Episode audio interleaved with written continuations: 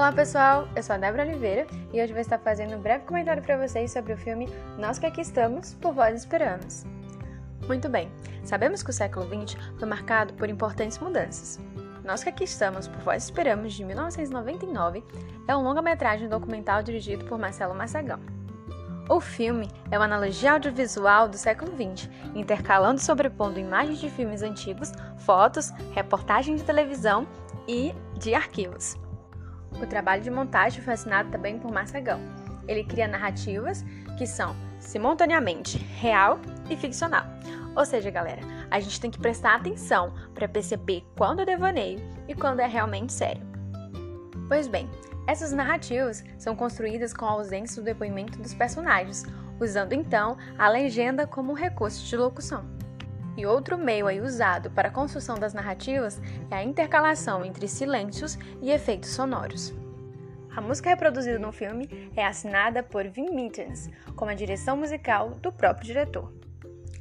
A pesquisa do filme foi financiada pela Fundação MacArthur essa pesquisa durou em média uns três anos e o autor viajou para Nova York para conseguir imagens que ligassem os fatos acontecidos e histórias de pessoas normais com toda a revolução e acontecimentos históricos do tempo em que elas emergiram.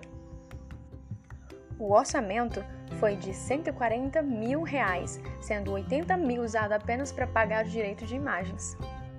O documentário ganhou vários prêmios, como de melhor filme pelo júri oficial, melhor filme pelo júri popular, melhor roteiro e melhor montagem no Festival de Cinema Nacional de Recife, melhor documentário no Festival Internacional do Uruguai e melhor montagem no Festival de Gramado. O título do filme vem de um letreiro disposto em um cemitério localizado na cidade de Paraibuna, no interior de São Paulo, onde está escrito essa frase: Nós que aqui estamos, por vós esperamos. Daí o autor tirou essa inspiração para o título do seu filme. O filme foi exibido por poucos cinemas e ficou pouco tempo em cartaz.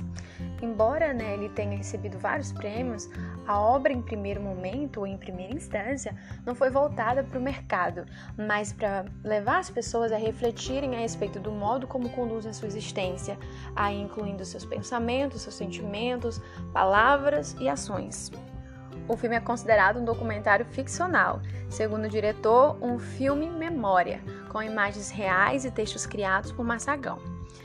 Massagão diz o seguinte: as imagens falam por si só. Não se faz necessário narração e nem explicação, apenas a correlação entre cenas, ideias e imagens e as citações dos grandes da história. Com um vasto contexto histórico, através de histórias individuais, o filme aborda a formação coletiva das características do século, demonstrando aí que todos somos plateias e também atores, sendo pessoas comuns ou reconhecidas, não importa.